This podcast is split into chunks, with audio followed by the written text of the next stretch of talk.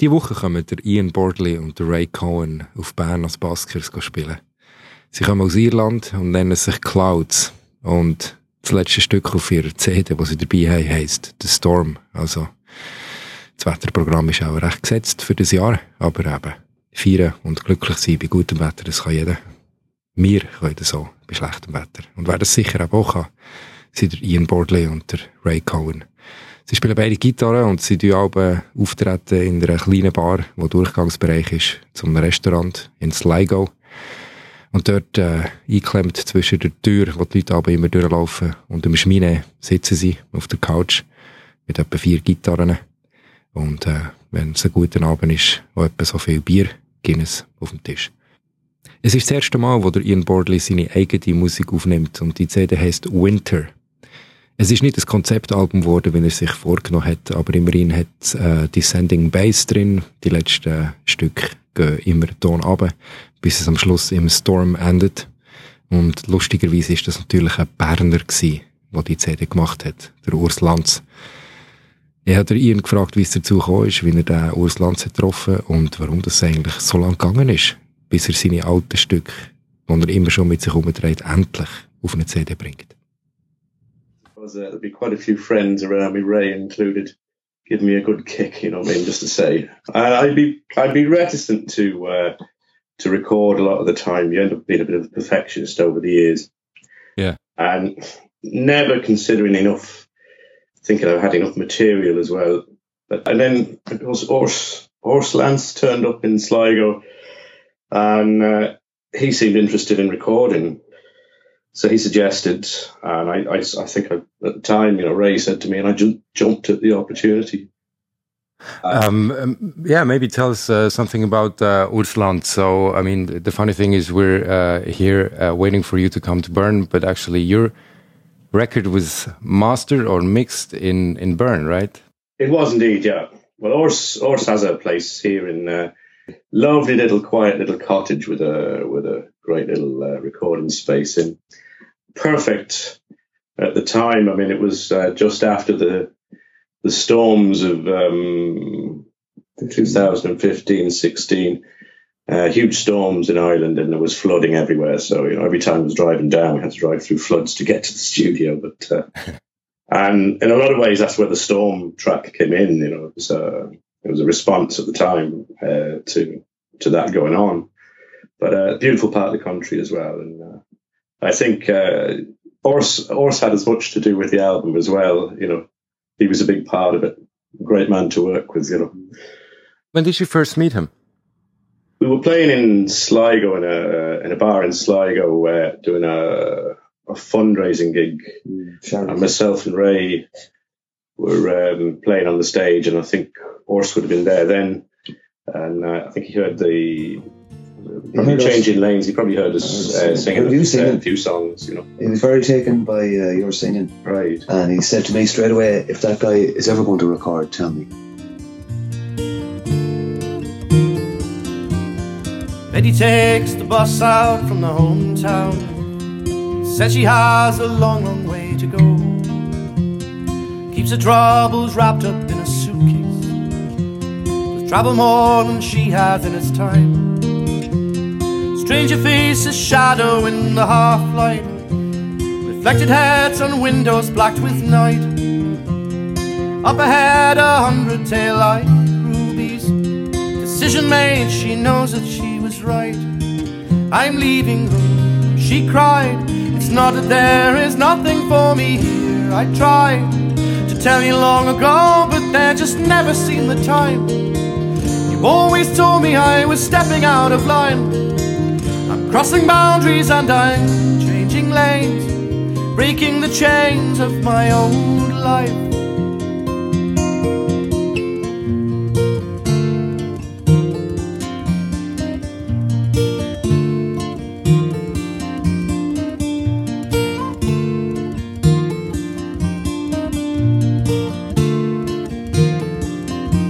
She told her mother yesterday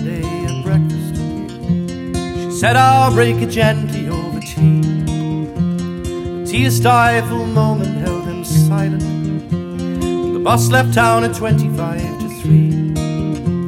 and no one stood to see her leave the station. No waves of guilt would drown her in their wake. No goodbyes, just welcome to a new life. Somehow she'll pick it up along the way. I'm leaving home, she cried. It's not that there is nothing for me here. I tried to tell you long ago, but there just never seemed the time. You always told me I was stepping out of line. I'm crossing boundaries and I'm changing lanes, breaking the chains of my old life.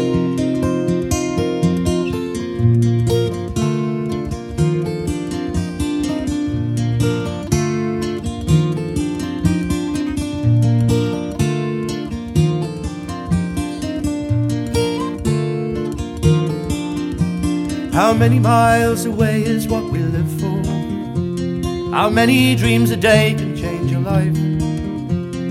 Pen in hand, she scribbles thoughts on paper and travels on into the dawning light. The mist refracts the sunlight on the tarmac. She's heading south to see what lies beyond the bounds of her once curved imagination falling down behind her one by one. I'm leaving home, she cried. It's not that there is nothing for me here. I tried to tell you long ago, but there just never seemed the time. You always told me I was stepping out of line. I'm crossing boundaries and I'm changing lanes, breaking the chains of my old life. I'm leaving home, she cried. It's not that there is nothing for me here. I tried to tell you long ago, but there just never seemed the time. You always told me I was stepping out of line. I'm crossing boundaries and I'm changing lanes, taking the reins of my own life.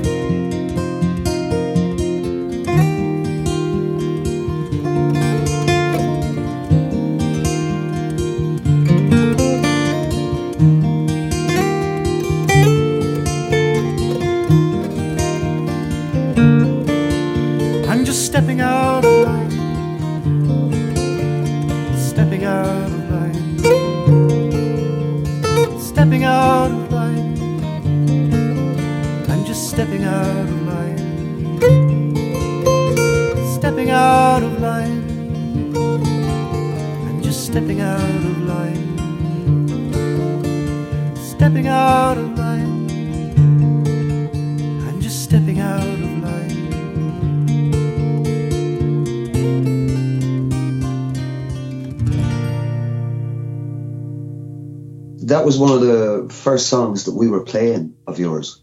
Was it? Do you know what I mean? Like we might have done some of your songs over the years, Yeah. but we that one had a particular parts that worked really well for us. Yeah. And it was any any given night we could play that one. Yeah. Whereas some of the other ones we might need an electric guitar or we might we didn't Yeah. have them that well arranged. Mm. You know, as such, they were more arranged in the studio. Mm. Whereas changing lanes, we were playing the we were playing that version exactly as it is, basically. Very well. What what makes that song uh, function so well? Well, some sometimes you know you hear a song like from my point of view, anyways. I'd be sort of accompanying, you know, and when I hear a song, sometimes I hear exactly what's going to work, and you know, or my part. Other times I don't hear anything, and I have to be provoked and you know pushed into coming up with something. But that one, it just seemed to work straight away. Uh, Like you had a nice guitar line, and I think you had it. Your it was probably your idea actually for my part, anyways, Yeah. more or less. Too. You know what I mean? Just maybe to imagine you uh, playing at the venue. It's it's not much storytelling. It's just you the guitar and and you sing, right? If you come to Bern, is there anything you're gonna do differently? I think yeah that's going to be interesting like you know trying to get people visually as well as hourly like you know It is interesting. We've, we've been sitting there thinking about this, and uh, you know, to me, um, the simplicity of two guitars and voice, um, I think sometimes can be quite beautiful, especially in summer. Um, you know, we don't have to be all kind of uh, all gimmick and show either you know what i mean Are you yourself interested in stories behind the songs, or you just want to hear the song? Because I guess for for us that it's not our native tongue. So yeah. maybe uh, there's some songs that you really want to get across, and did you think about introducing them especially or something? I'd be storytelling about things like the song "Sanity." I kind of feel it sort of necessary, really. I mean, mm. over the years, I'd have been involved in, uh, I suppose, street politics, if you might, if you want to call it, uh, various forms of activism. Would be, and those songs. I mean, they I always remember Dick Gaughan at a concert one time. He turned around and he said, I used to be described as an angry young man. Now I'm just a grumpy old bastard. and I kind of liked that way of looking at things. Yeah. but it's hard to explain sanity, really. It's um, uh, I used to live in a town with a lot of, um, was it, mental health facilities. And I used to know a lot of people with difficulties, with, you know, with various forms of mental health difficulties. And a lot of the time, um, in comparison to when we consider what's going on in world politics today, they were far saner. Sometimes it would be described to me like their problem was just they couldn't actually face up to the world being so crazy. But it's further than that as well. It's really important that we go further than that. I mean, it, the sanity is also a kind of it's a call to to activism as well. Do you know what I mean? In that in its own form, you know stand up and throw back the knife, uh, you know, what I mean? watch as the towers of ivory crumble. It's, you know, it's actually, it's not simply a kind of talking about human condition. It's actually, it's actually a call to, to, to activism as well. Or it was for me at the time, you know. That's why I need an interview like this. I'm beginning to understand where you're coming from, actually, that I didn't actually get that in a sense that uh, explaining the meaning behind the songs would be as important. Um, the reason being, I suppose, that when I've listened to songs, sometimes I've listened to a song in such a way and I've taken my own meaning from it.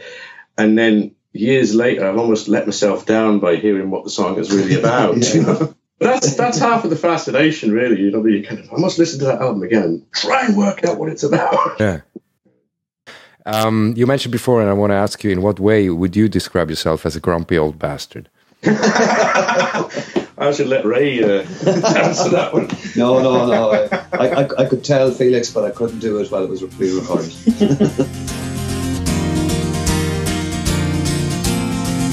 so they call this home. Tell me I belong. Treat me like a child. Try to teach me their right from their wrong. They say this is sanity Pack up your ideals for a handful of gold. They say this is sanity, the curse of the mindless who mortgage their soul.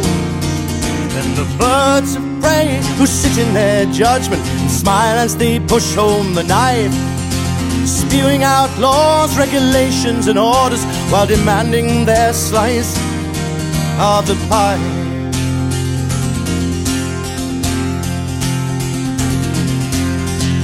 So they sell you a dream. Push your head down deep in the sand. Control your ambition till all you become is a strong pair of hands to build up their fortresses, the kingdom of heaven behind razor wire fences, and offer a quiet life. Slip off your sanity, come to your senses And the birds of prey who sit in their judgment and smile as they push home the knife, spewing out laws, regulations, and orders while demanding their slice of the pie.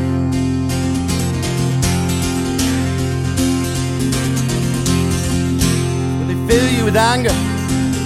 Or will you just turn on your own? directing your answer in waves of intolerance. Where do you cast the first stone? Where do you look when frustration is rising and you're blinded by all of their lies? And you're too drunk to care if tomorrow is there. If it isn't, what a surprise.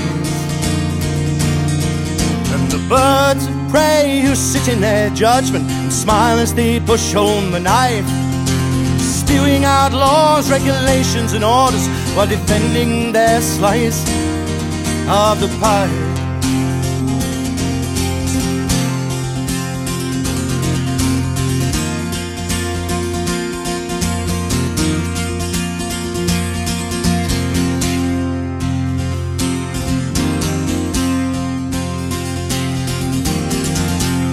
Walk on the wrong side.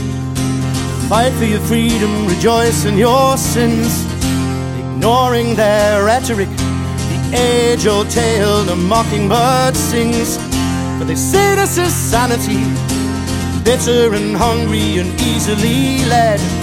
They say this is sanity. Well, if this is so, then I'm happily out of my head.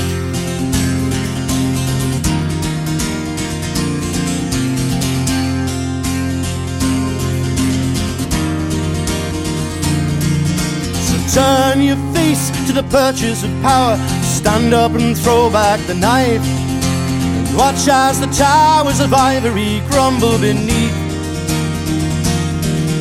the darkening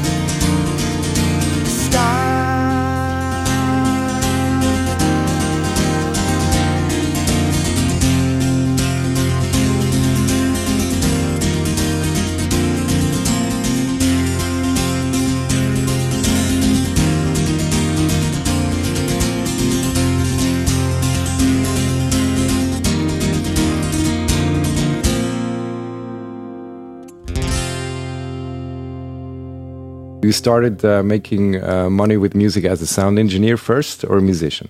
Ah, uh, no, I'd have been I'd been making music first, and then I kind of bumped into somebody who was a sound full-on sound engineer, and I'd be more of a sound technician, uh, working with him in the studio and doing live PA work.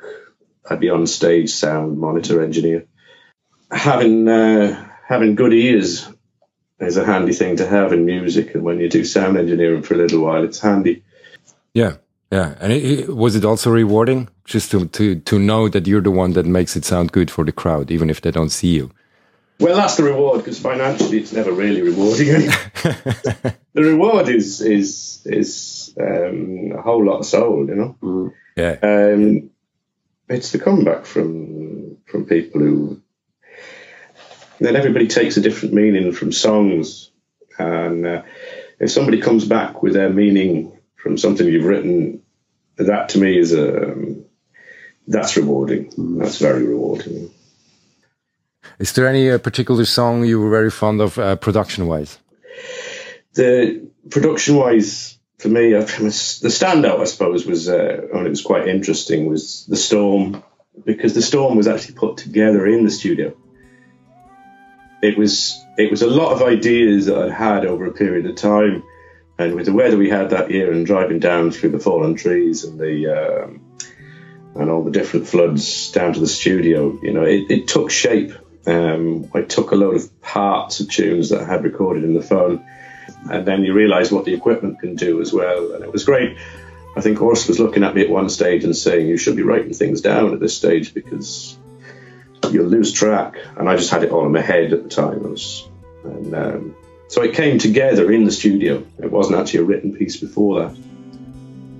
This week's storm came early.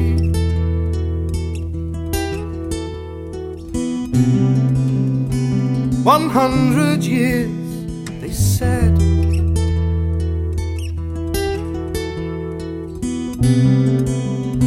See it screamed,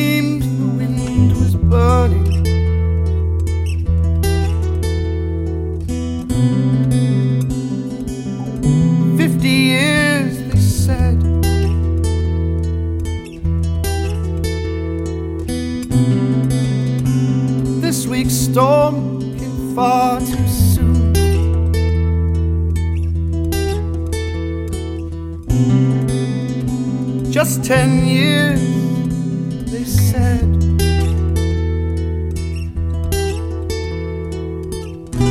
Whatever happened to once in a lifetime, once in a bloom, once in the past? Now we have storms with names on their backs each angrier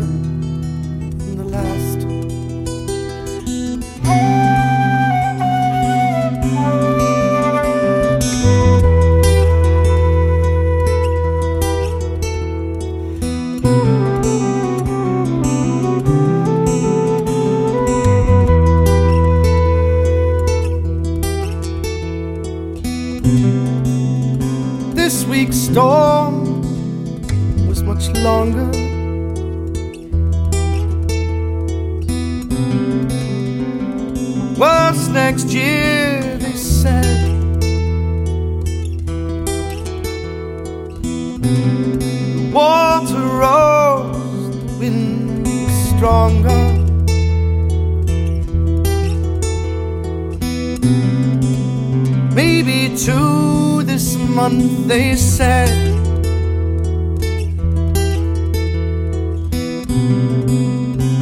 But this week's storm came early.